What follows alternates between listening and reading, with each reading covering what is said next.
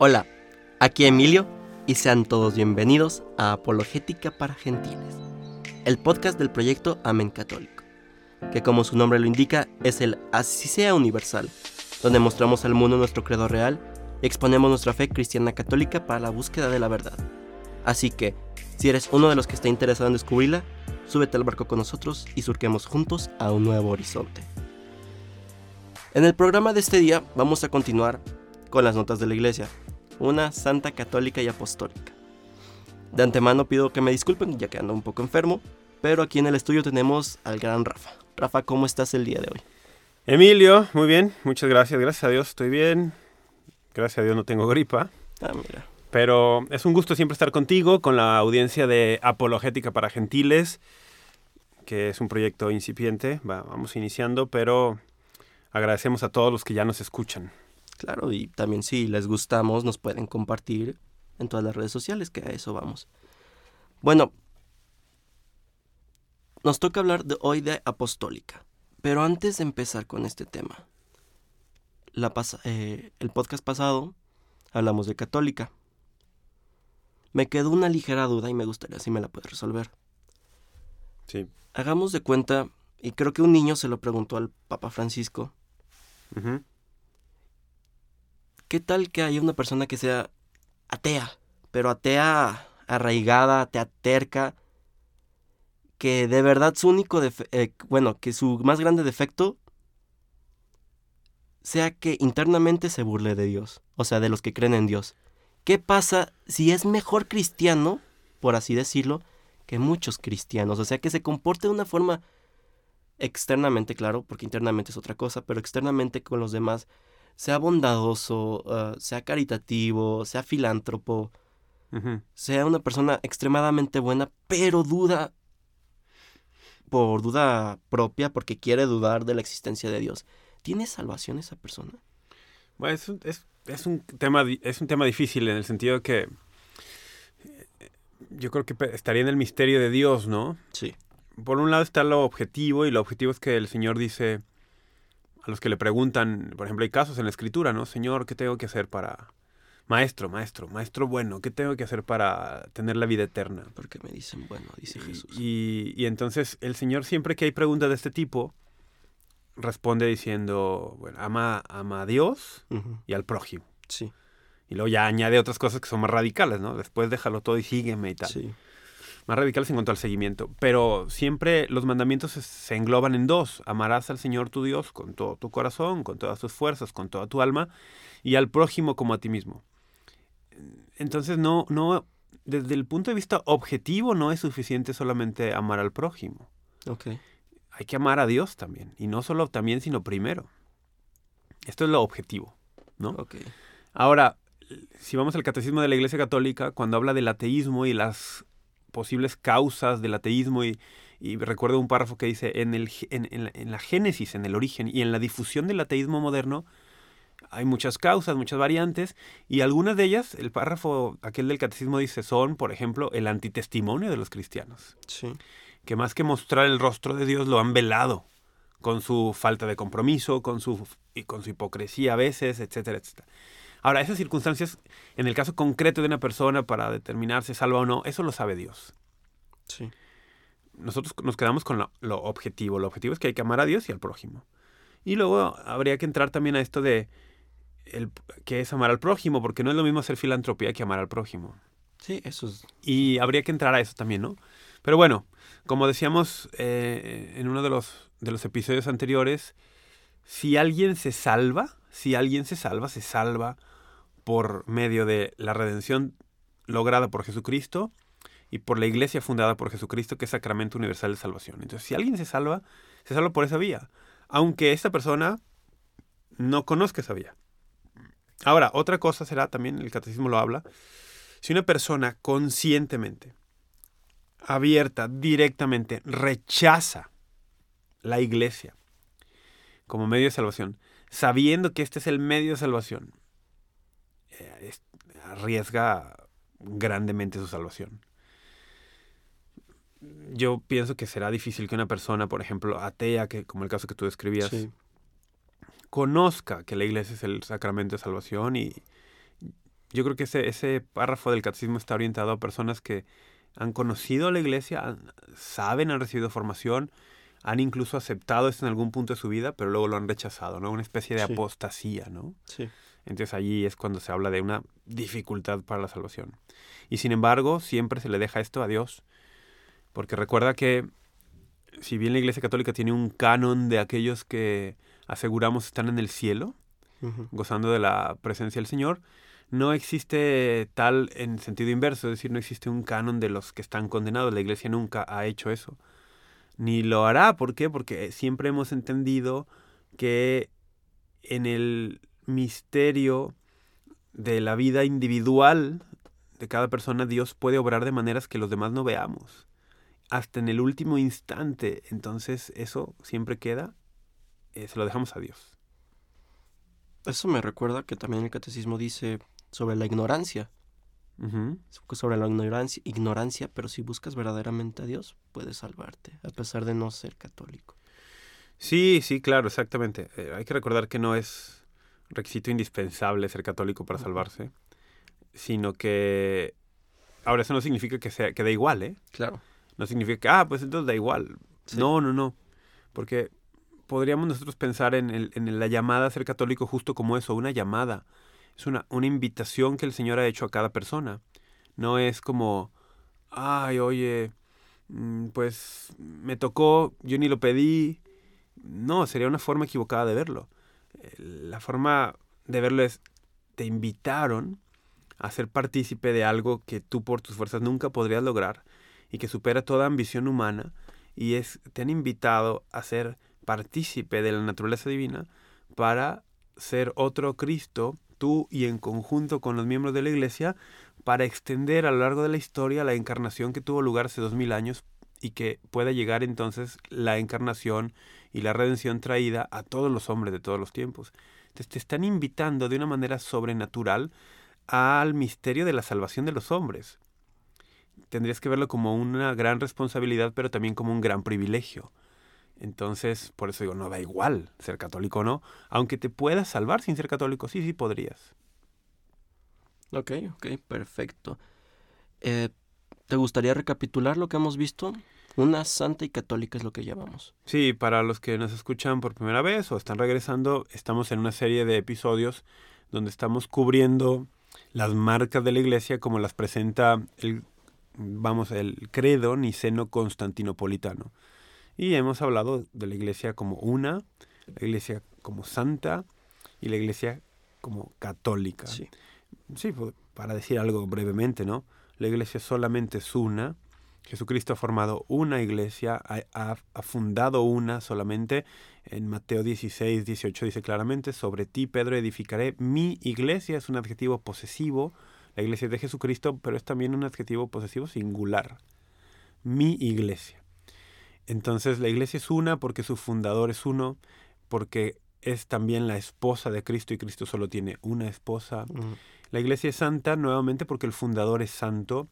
La santidad es, es un atributo de Dios. Dios es el santo, santo, santo. Y Él comunica su santidad a los hombres. Él comunica su santidad a la iglesia. La iglesia es santa porque el Señor es, no solamente la comunica desde afuera, no es como que está Jesucristo por un lado, la iglesia por otro, y Él hace participar a la iglesia de esa santidad.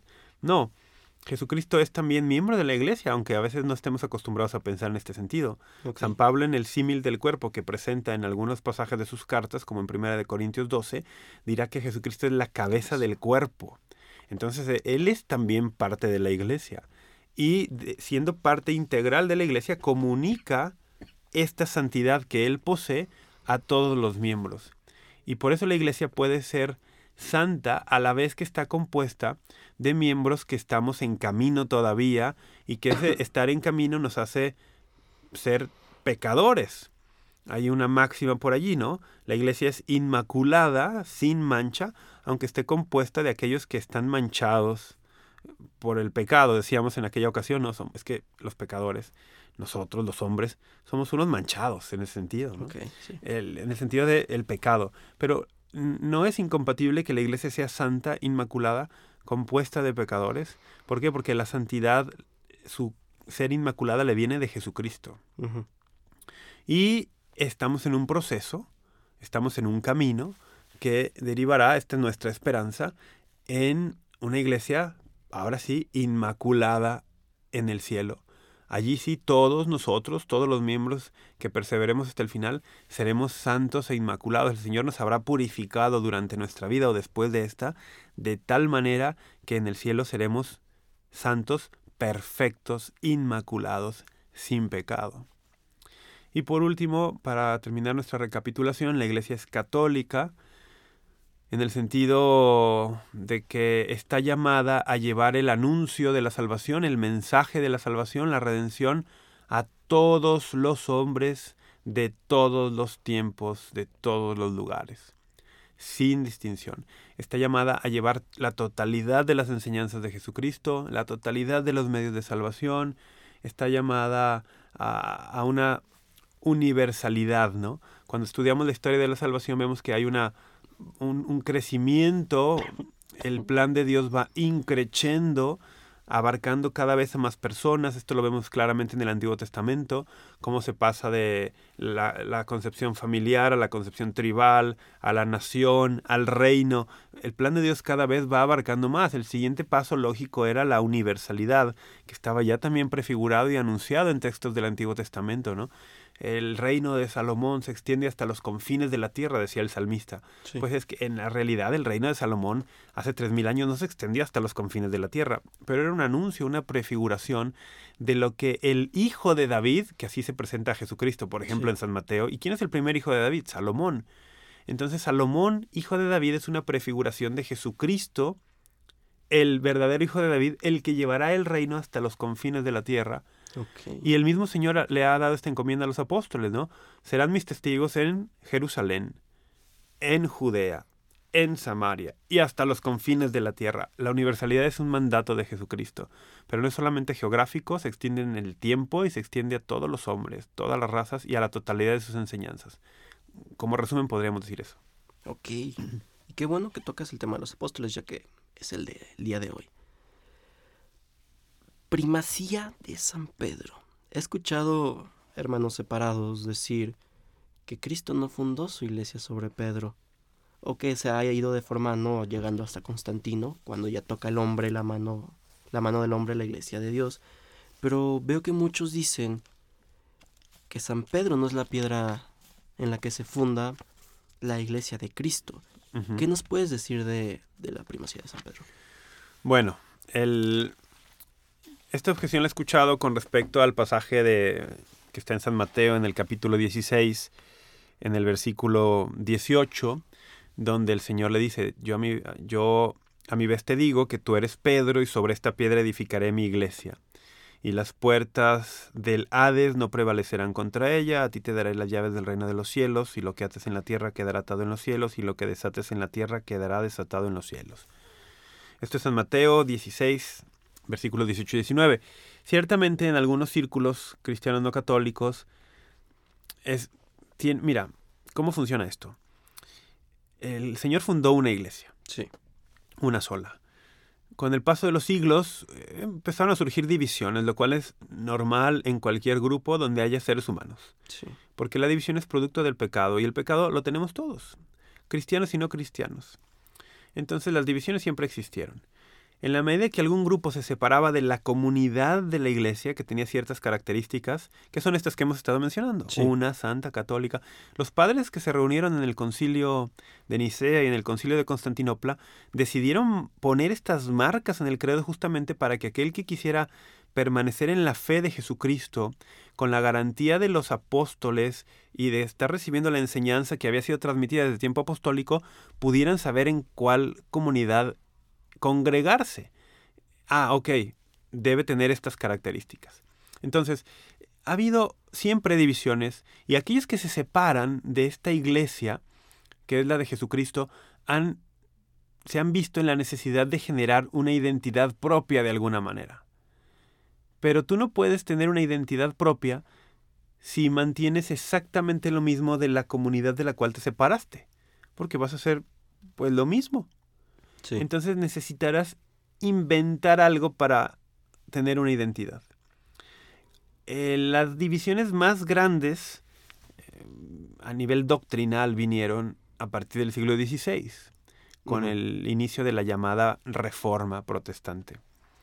Entonces, a partir de ese instante, aquellos grupos cristianos que se separaron de la Iglesia Católica han buscado su identidad de muchas maneras.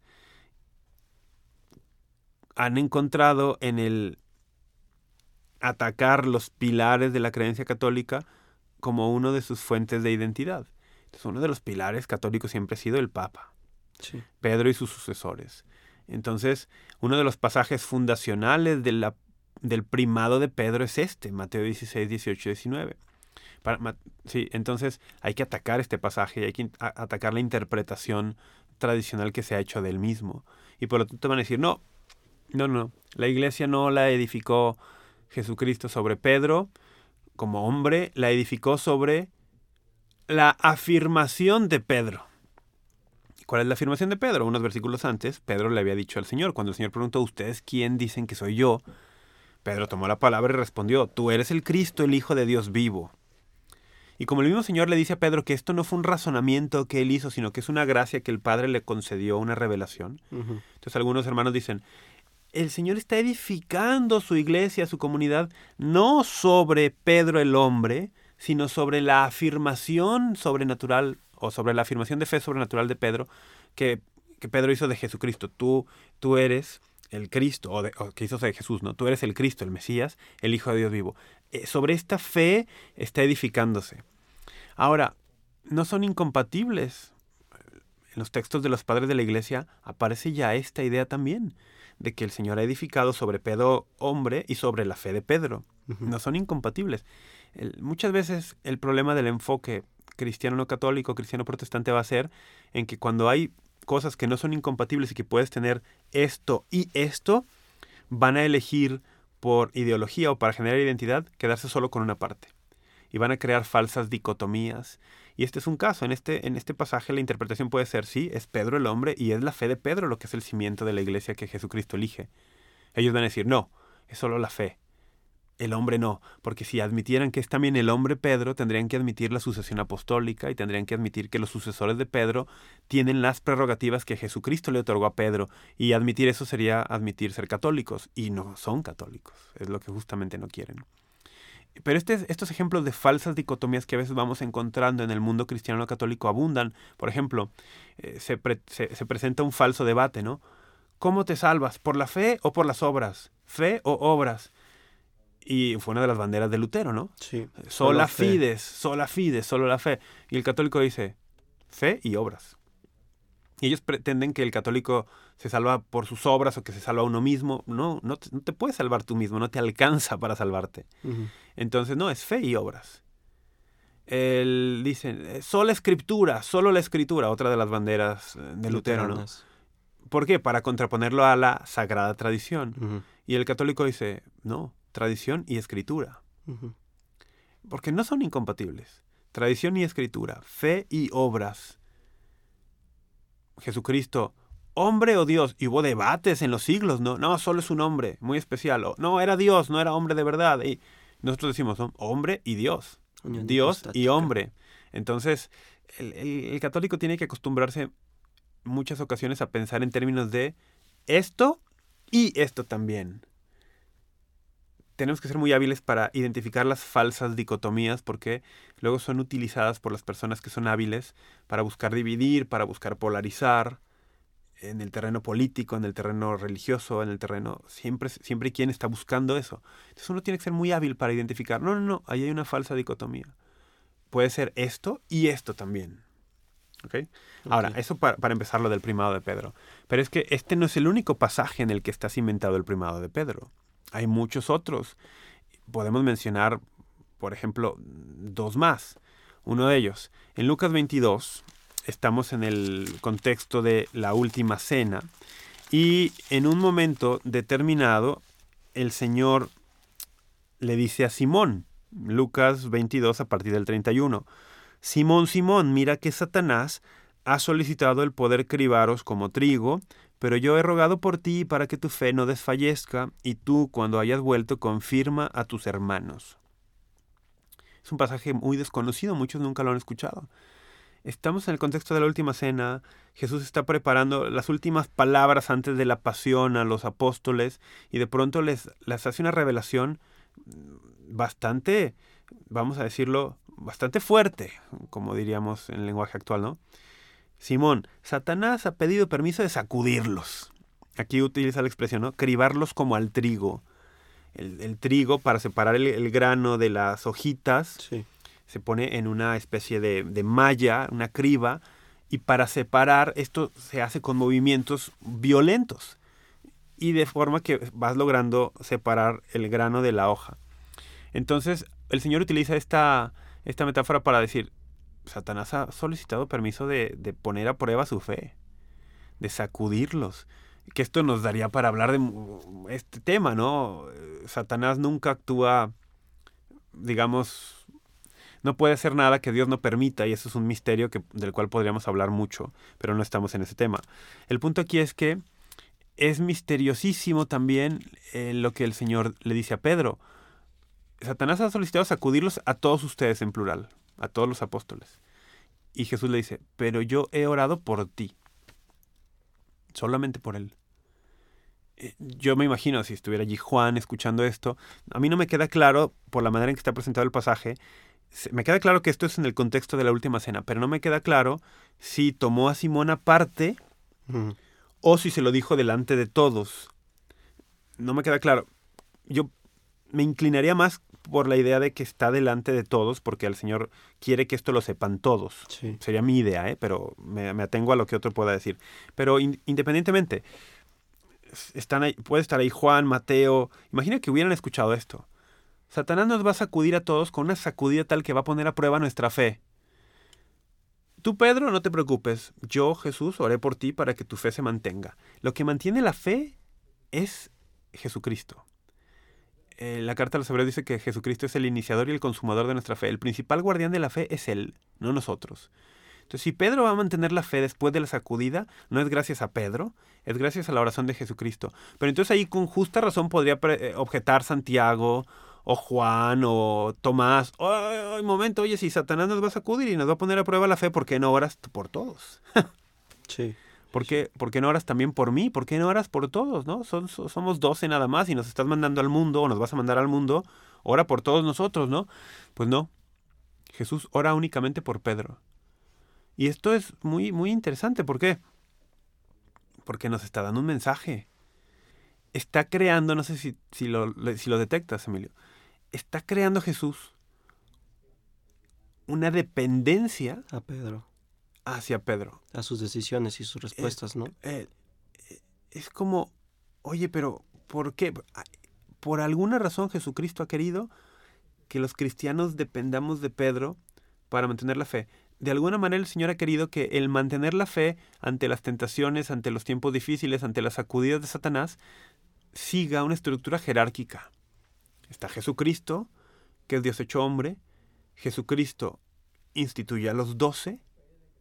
De entre los doce toma a Pedro en concreto y a Pedro le da esta gracia de orar por él y hace que los otros recurran a Pedro para ver su fe confirmada. Esto es una dependencia, una mediación petrina, vamos a llamarle así, querida e instituida por Jesucristo. No es un invento humano. No es un invento humano. Eh, oye, el Señor podía haber orado por Juan, por Tomás, por Felipe. Sí, no lo hizo. Fue solo por Pedro. Pedro, cuando tú hayas vuelto, confirma a tus hermanos. Ha querido, esto es una, esto es una estructura jerárquica. Jesucristo, Pedro, los apóstoles, pero también es una estructura familiar. Entonces Pedro es el hermano mayor y los hermanos mayores van a él cuando necesitan ser confirmados. Oye, ¿y por qué no van directo al padre? Sí, podrían, pero esto es algo que el mismo padre ha querido. Como un padre en la familia, ¿no? Que viene su hijo pequeño, papá, me pasa las galletas que están ahí arriba. ¿El papá puede hacerlo? Claro. Pero qué tal que el papá, para fortalecer los lazos fraternos entre sus hijos, le dice, hijo, pídele a tu hermano que te ayude. Ok. Ok. El papá podría hacerlo, sí, claro, pero él le dice, pídele a tu hermano que te ayude. Y entonces está enseñándole al hermano menor a ser capaz de pedir algo a su hermano mayor y le está enseñando al hermano mayor a ser servicial con su hermano menor. Y entonces aquí vamos a tener otra clave. El ministerio petrino que Jesús le ha encomendado a Pedro y a sus sucesores es un ministerio de servicio, al servicio de los hermanos. Es una autoridad al servicio de... En la Iglesia Católica la autoridad siempre significa servicio, poder para servir. Entonces, bueno, este es otro pasaje que nos habla del ministerio petrino, de la primacía de Pedro, y hay muchos otros, pero no sé cómo estemos de tiempo. Un poquito apretados. Ok, entonces pues no sé si queremos quedarnos con esto del ministerio petrino y te puedo dar una idea más y lo, y lo, cerramos ahí. Podemos inclusive hacer un podcast sobre la primacía de Pedro, si quieres, más adelante. Pues podríamos, aunque, bueno, sí no estaría mal, pero ya que estamos en Ok, eso, puedo dale. decir, puedo decir una, cosa más.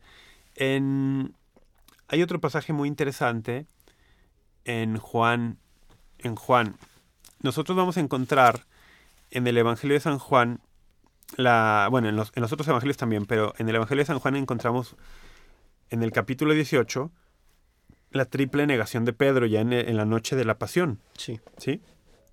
Pero luego algo que solo aparece en San Juan es que ya cuando el Señor ha resucitado y viene a encontrarse nuevamente con los apóstoles, y uno de sus encuentros es en, en el lago de Galilea, va a aparecer un pasaje que va a ser como la otra cara de la moneda de la triple negación.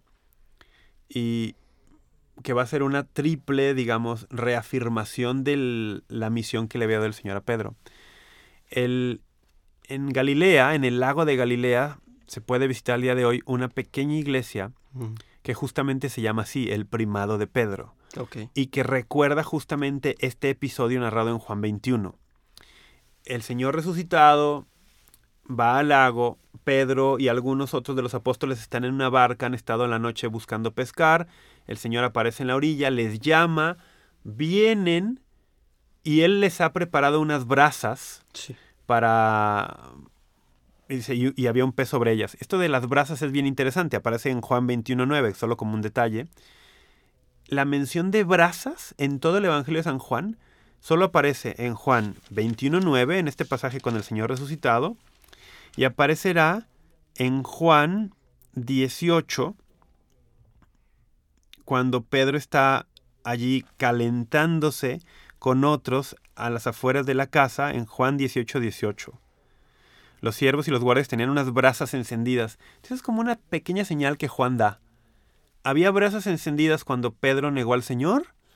Va a haber brasas encendidas cuando el Señor le va a decir a Pedro, vamos, te perdono. Y tu falta no disminuye la misión que te encomendé. Ok. Porque alguno podría decir, ah, bueno, pues sí, le encomendó eso, pero luego lo negó, entonces ya, lo quitó de la misión. No, Sí. no, el Señor no es así con nosotros. Eh, Nuestro Dios es un Dios de segundas, terceras, cuartas, quintas oportunidades.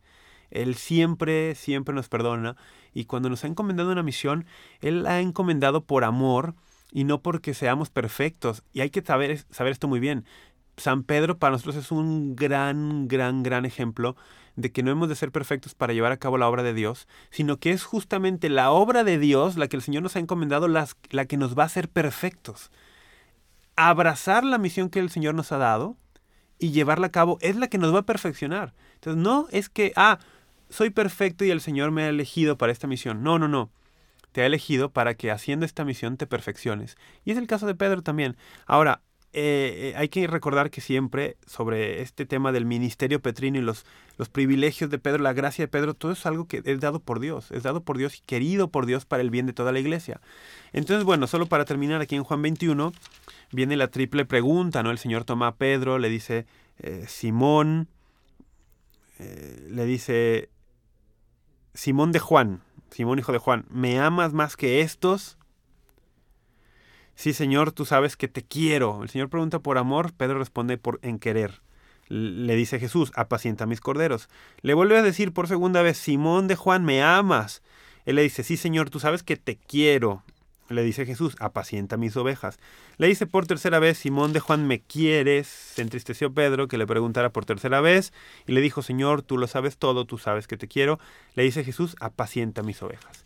Este, esta triple reafirmación de la encomienda de apacentar sus ovejas, apacentar sus corderos, cuidar su rebaño. Es otra de las garantías que tenemos de que si tú quieres estar y quieres tener certeza de que estás en la iglesia que fundó Jesucristo, solo tienes que mirar a tu pastor. ¿Quién es tu pastor? Tu pastor es Pedro, estás en la iglesia de Jesucristo. Tu pastor no es Pedro. Uh, Considéralo, ¿eh? Considéralo, ¿por qué? Porque el Señor le dijo a Pedro, mis ovejas te las encomiendo a ti. Las ovejas son de Jesús, pero el pastor que Jesús ha puesto es Pedro. Ahora, esto por fuerza de lógica apunta más allá de la vida de Pedro, porque oye, ¿y cuando Pedro se murió, entonces las ovejas que ya no tienen pastor? No, el Señor obviamente sabía que su iglesia permanecería más allá del tiempo de vida de Pedro, permanecería hasta su regreso glorioso, triunfal. Entonces, ¿qué pasa con todas las generaciones de cristianos que vienen una vez que Pedro ha muerto? ¿No tienen pastor? No tendría sentido. Las prerrogativas de Pedro, los privilegios dados a Pedro por Jesús, se transmiten a sus sucesores. En la tradición católica, el sucesor de Pedro le llamamos de cariño Papa. Entonces, el Papa es el sucesor de Pedro. El Papa es, por lo tanto, el que recibe también la encomienda de Pedro, apacienta mis corderos, apacienta mis ovejas. Entonces, bueno, yo te diría eso así de acerca de la primacía de Pedro, el primado de Pedro. Tocaste un tema muy importante. Bueno, todo esto es importantísimo porque en eso se engloba nuestra fe. En los cuatro puntos que hemos hablado y en que seguimos siendo la iglesia de Cristo o que somos más bien en la primacía de San Pedro. Ahora, hablaste de los sucesores de San Pedro. Para cerrar el tema apostólico, ¿cómo es que los dos, bueno... Aunque tendremos que hablar más después de lo de apostólica, ¿eh? pero bueno. Sí, adelante, no hay problema. ¿Cómo es que los doce, sin Judas, porque se ahorcó, supongo que tomó su lugar San Pablo? No, San Matías. San Matías, ok. En Hechos, en los primeros capítulos de Hechos, vemos como encabezados por Pedro, los apóstoles eligen a, San Matías, a Matías como sucesor de Judas. Ok, ok, ok. Eh, ¿Cómo es que dejan sucesores? ¿Y por qué los sacerdotes pueden hacer la partición de pan? Porque, o sea, ¿cómo si los apóstoles tenían esa encomienda de llevar a todo el mundo, cómo es que dejan sucesores a los obispos, y los obispos ya sacerdotes ya conocen. Bueno, de entrada, el primer ejemplo de sucesión lo vemos en lo que te mencionaba, en Hechos 1, a partir del 15, donde Pedro toma la palabra y la iniciativa de Pedro le dice, le dice a la comunidad, ¿no? A ver, estoy parafraseando, ¿eh? Sí, y sobresimplificando. Pueden leer el pasaje en Hechos 1 a partir del 15. Necesitamos sustituir a Judas. Y, los términos en los que lo dice, por ejemplo, él cita el Salmo 109, dice, que otro ocupe su cargo. Eh, va a hablar en términos de un, como de un oficio. Ok, fuimos 12 instituidos, el 12 no era casual, hemos de ser 12 los que encabecemos esta, esta revolución mundial de anunciar la salvación del género humano, la participación en la vida divina, la redención traída por el Dios hecho hombre. Hemos de elegir a uno que sustituya a Judas. ¿Por qué no se quedaron así nada más los once, tan tranquilos? Ah, pues Judas se fue, eligió separarse. Ok, vamos nosotros once. No, no, no. Entienden claramente. Hay un oficio, quedó vacante, que lo ocupe otro. Entonces, desde ahí vemos ya un, un entendimiento en la primera iglesia de que esta misión trasciende a los apóstoles y trasciende su tiempo de vida. Por, claro que los trasciende porque el Señor ha dicho, hasta que yo regrese. Y los cristianos no sabemos cuándo regresa. Pero hemos visto que el tiempo de los apóstoles no fue el tiempo del regreso glorioso, triunfal de Jesucristo. Entonces, ellos entendieron claramente, los importantes no somos nosotros, sí, son piedras fundacionales los apóstoles. Claro, Efesios 2, a partir del 19, 19 y 20 nos va a decir San Pablo, estamos edificados sobre el cimiento de los apóstoles. Son las piedras de, cimentación, claro.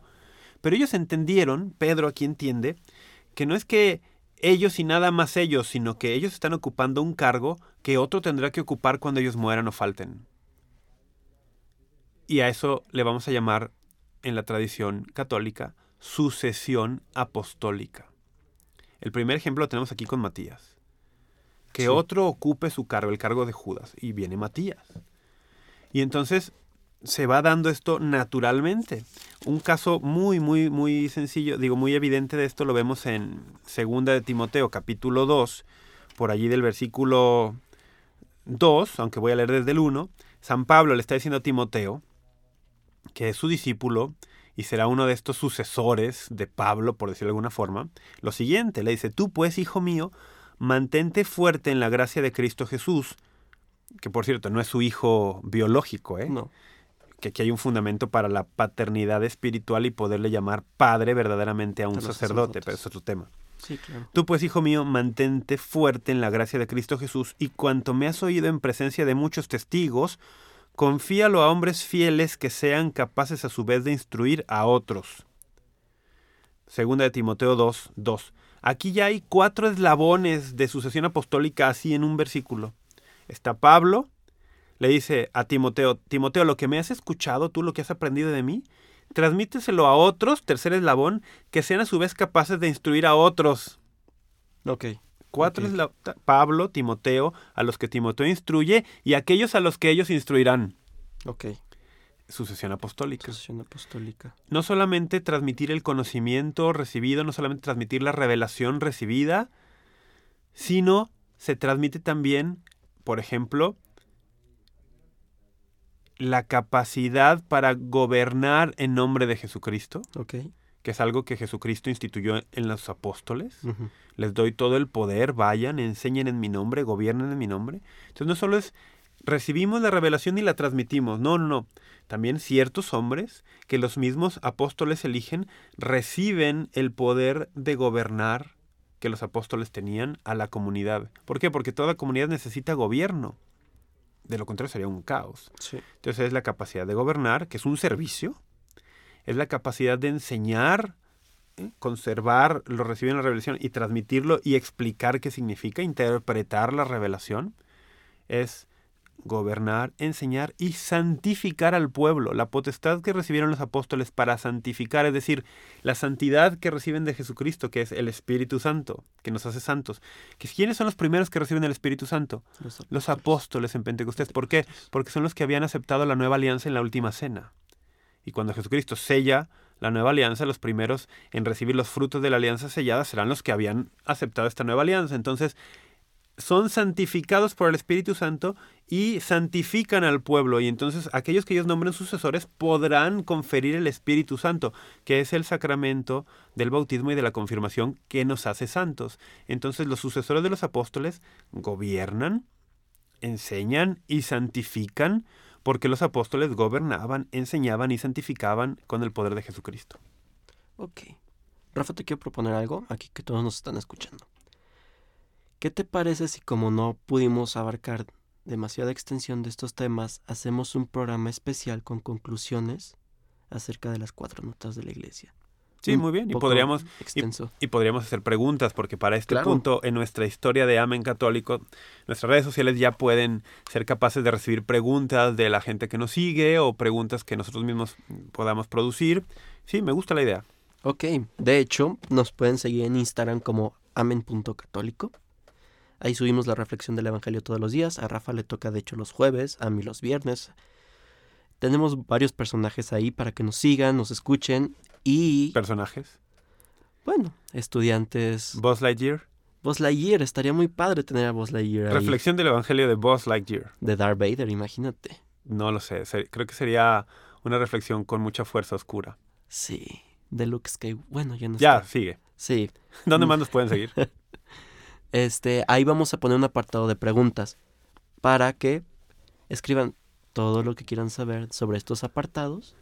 Sobre estas notas. Estas la iglesia es una, Santa Católica y Apostólica. Tenemos también página en Facebook. Sí, como ahí sí estamos como Amén Católico. ¿Qué más tenemos? Twitter. Twitter tenemos, eh, estamos como Amén Católico. Nos pueden encontrar como arroba AmenCTC. Ok. Entonces tenemos Instagram, Facebook, Twitter. YouTube. YouTube tenemos, de hecho tenemos ahí tres videos subidos para que vayan y los vean. Eh, Ok. platicamos de los tres primeros mandamientos con el padre Ricardo López. Eh, es bastante popular aquí en Guadalajara, que es donde grabamos. De, Así que, de Guadalajara para el mundo. claro, Hoy, yo quisiera decir algo, Emilio. Es importante que las personas que, que escuchan este podcast, en cualquier plataforma que lo hagan, se suscriban. sí, Se suscriban y si la plataforma permite una opción de, de dar como comentarios o hacer una, una revisión, que lo hagan. Por ejemplo, yo utilizo la plataforma de Apple Podcast. sí. Esto te permite hacer un rating en el número de estrellas. Entonces, si ustedes nos califican con cinco estrellas, esto ayuda a que cuando alguien busca podcast con este tipo de contenido o con una palabra clave, los que están mejor rankeados aparecen primero. Sí, Entonces hace nuestro proyecto más visible para otros. Entonces yo los invito, si están escuchando y les gusta, califíquenos con cinco estrellas. Ahora, si no nos van a calificar con cinco estrellas, le van a dar una o dos, no lo hagan, absténganse. absténganse de calificarnos, solamente si lo van a hacer con cinco. Y también nos ayuda mucho si nos dejan un comentario, porque los comentarios le ayudan a otras personas a ver de qué se trata y a ver si vale la pena o no. Entonces en cualquier plataforma, si permite la opción de ranqueo, háganlo solo si lo van a hacer con cinco estrellas. Y suscríbanse, también se puede, es muy importante que se suscriban al canal de YouTube. Mientras más suscripciones tiene un canal, más visible es en los motores de búsqueda. Bueno, quería decir eso. Muchas gracias, Rafa. Me ahorraste la salida. Nada más para cerrar este programa. La iglesia es apostólica. Está edificada sobre los sólidos cimientos, los doce apóstoles del Cordero, que lo vemos en Apocalipsis 21:14. Es indestructible, lo vemos en Mateo 16:18.